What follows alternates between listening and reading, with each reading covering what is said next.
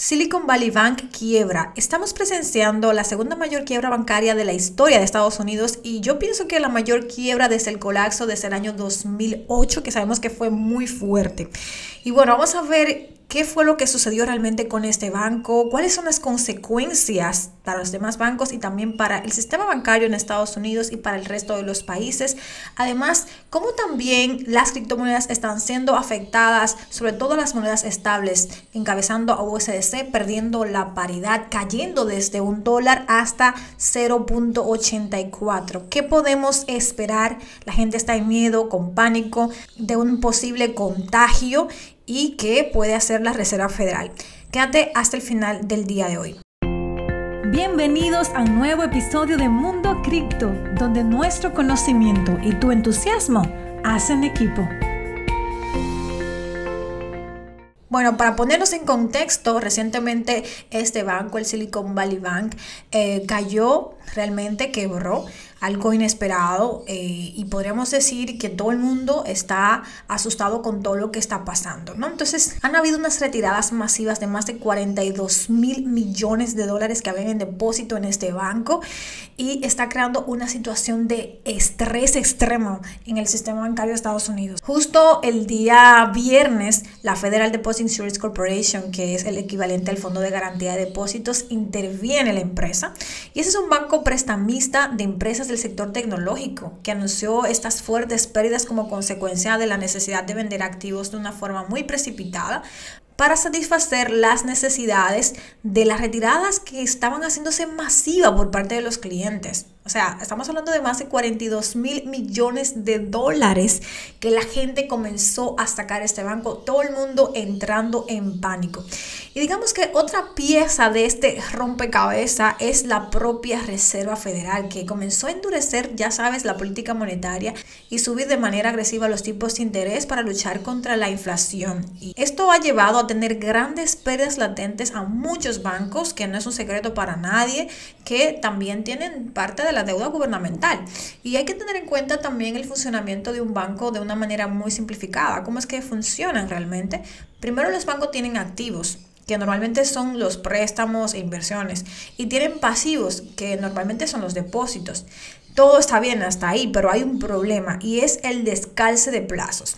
Si parte de tus activos que tienes para responder ante una petición de tus depositantes de retirada están invertidos en una deuda pública cuya caída del valor latente antes del vencimiento ha sido acuciante por las medidas de la Fed, el resultado serán ventas con pérdidas. Pero todas las alarmas realmente saltaron cuando Silicon Valley Bank se vio obligado a vender una cartera de bonos por un valor de 21 mil millones de dólares para poder recuperar la liquidez para poder enfrentar la retirada de depósitos masivos de parte de los clientes.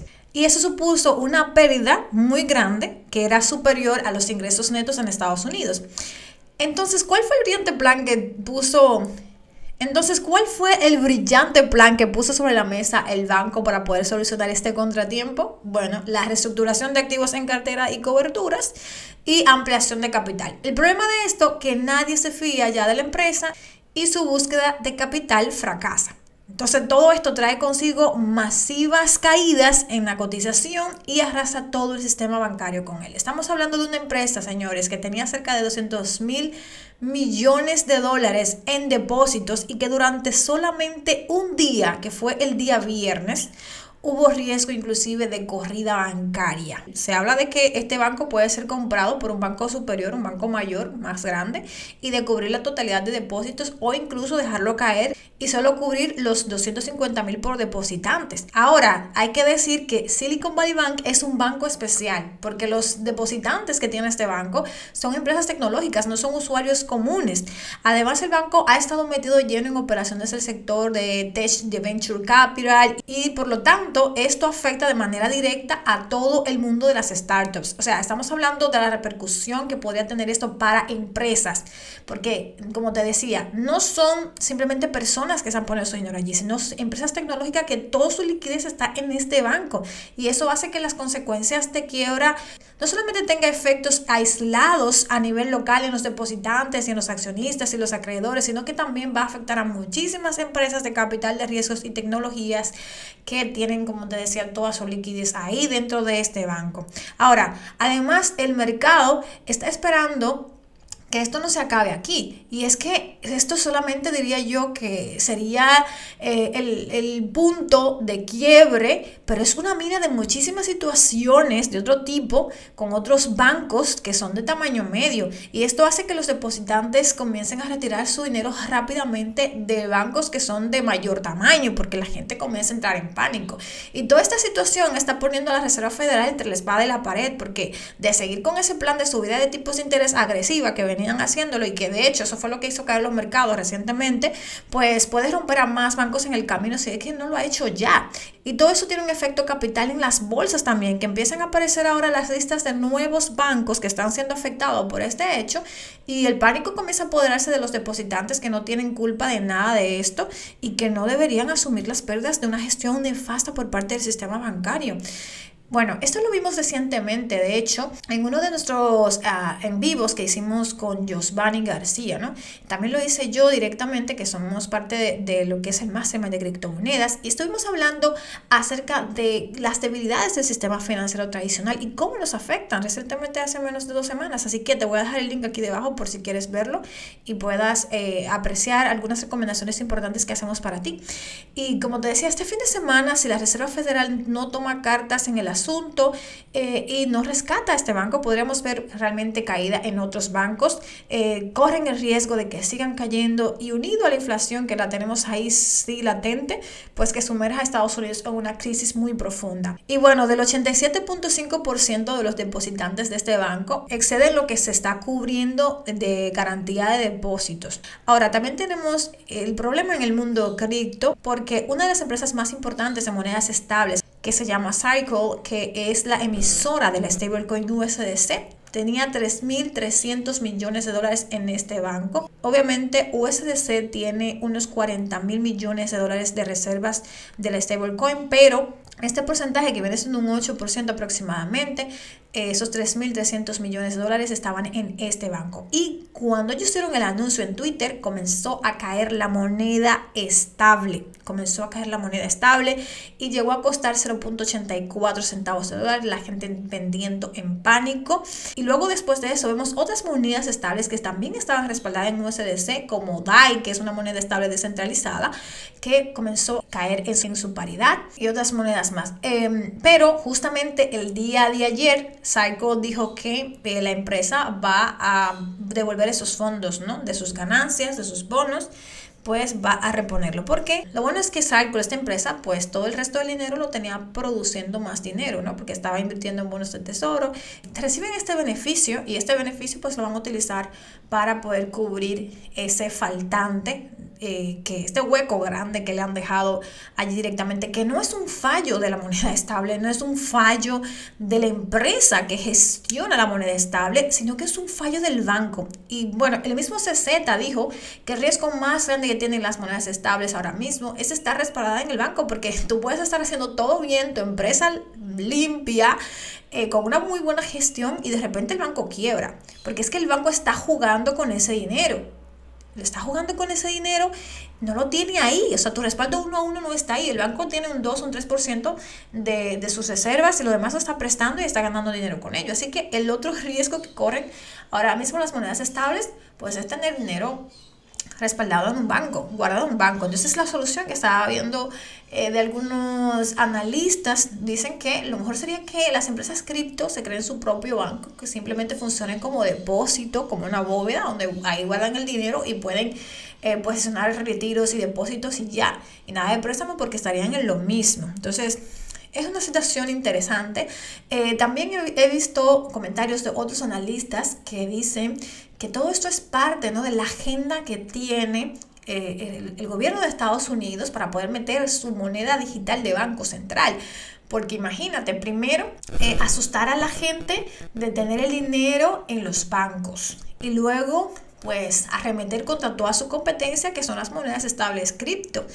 Y luego entonces hacerle sentir a la gente que la salvación son las monedas digitales de Banco Central, que sabemos que están programadas ya, son programables y que van a hacer lo que quieran contigo y tú vas a perder tu soberanía sobre el dinero y poder de decisión como ciudadano, como, como, de, como ser humano con tus derechos. Entonces, no sé tú qué opinas, me gustaría leerte acá en los comentarios qué piensas de todo esto.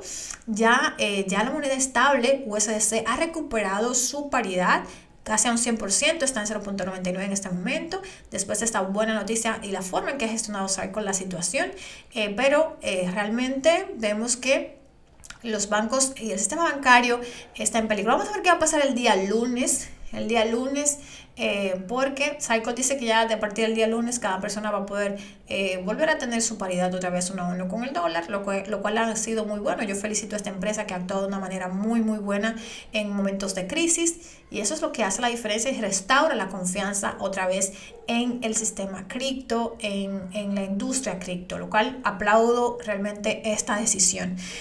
Señores, y fíjate que recientemente un dato curioso es que Forbes hace cinco días nombró a este banco como uno de los mejores bancos de Estados Unidos para este 2023. Increíble, de verdad. Eh, y, y, ellos inclusive estaban mostrando diapositivas hace solamente tres días sobre la fortaleza de su balance y liquidez de este banco, señores. Increíble.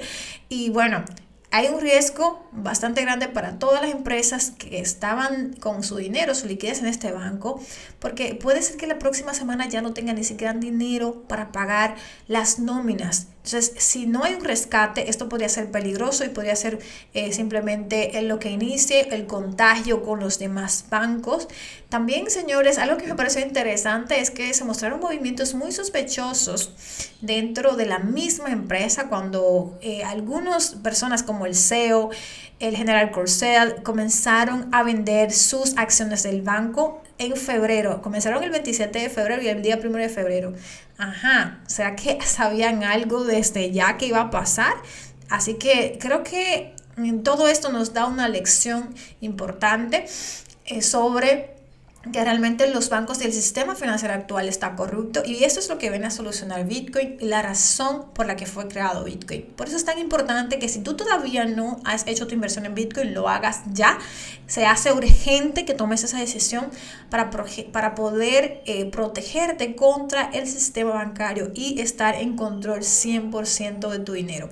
Y bueno, y si quieres tener esa información exclusiva que te permita tener paz mental y estar en control, 100% de tu futuro financiero, generar unos ingresos también que te ayuden a combatir la inflación y estrategias que te permitan asegurar tu patrimonio. No te puedes perder nuestro mastermind de criptomonedas Mundo Cripto que va a ser del 25 al 27 de marzo en Punta Cana, donde vamos a estar con varios expertos enseñándote todo esto para que puedas estar en control de tu futuro financiero. Aquí debajo tienes el enlace para que te puedas unir. Nos puedes contactar vía WhatsApp, vamos a dejarte el enlace cualquier duda o pregunta para poder apoyarte y que puedas ser parte. Ya estamos en la recta final, estoy muy emocionada y agradecida por todo el apoyo que hemos tenido de ustedes. Estamos eh, a un 95% de capacidad, así que si no te quieres quedar fuera, es algo que no vas a querer perder. Y eso es todo por el día de hoy. Si te ha gustado este episodio, recuerda suscribirte para que cada vez que suba un nuevo episodio puedas venir a escucharme. Y bueno, te recomiendo también seguirme en todas mis redes sociales. En Instagram estoy publicando todos los días información de altísimo valor que te va a gustar muchísimo mantenerte al día por allí también, al igual que mi cuenta de Twitter. Estoy publicando a cada momento las noticias más importantes del mercado, también lo que voy aprendiendo de mis estudios en criptomonedas, así que si quieres ir avanzando conmigo, te recomiendo seguirme ahí y también en mi canal de YouTube. Suscríbete, activa las notificaciones para que te avise cada vez que suba un video nuevo porque estoy subiendo todos los días un video para ayudarte a ganar más dinero en el mercado de las criptomonedas y que puedas dominar aún más este mercado. También puedes seguirme en todas mis otras redes sociales, en TikTok. Aquí debajo te voy a dejar los enlaces para que puedas ir directamente y seguirme en todas las plataformas y que estemos conectados. Gracias por estar conmigo el día de hoy. Nos vemos en la próxima. Vamos a hacer dinero. Gracias por escucharme el día de hoy. Porque creemos en ti, en Mundo Cripto te ofrecemos las herramientas para que aprendas a tomar buenas decisiones financieras. Se despide tu amiga Erika Espinal. Hasta un próximo encuentro.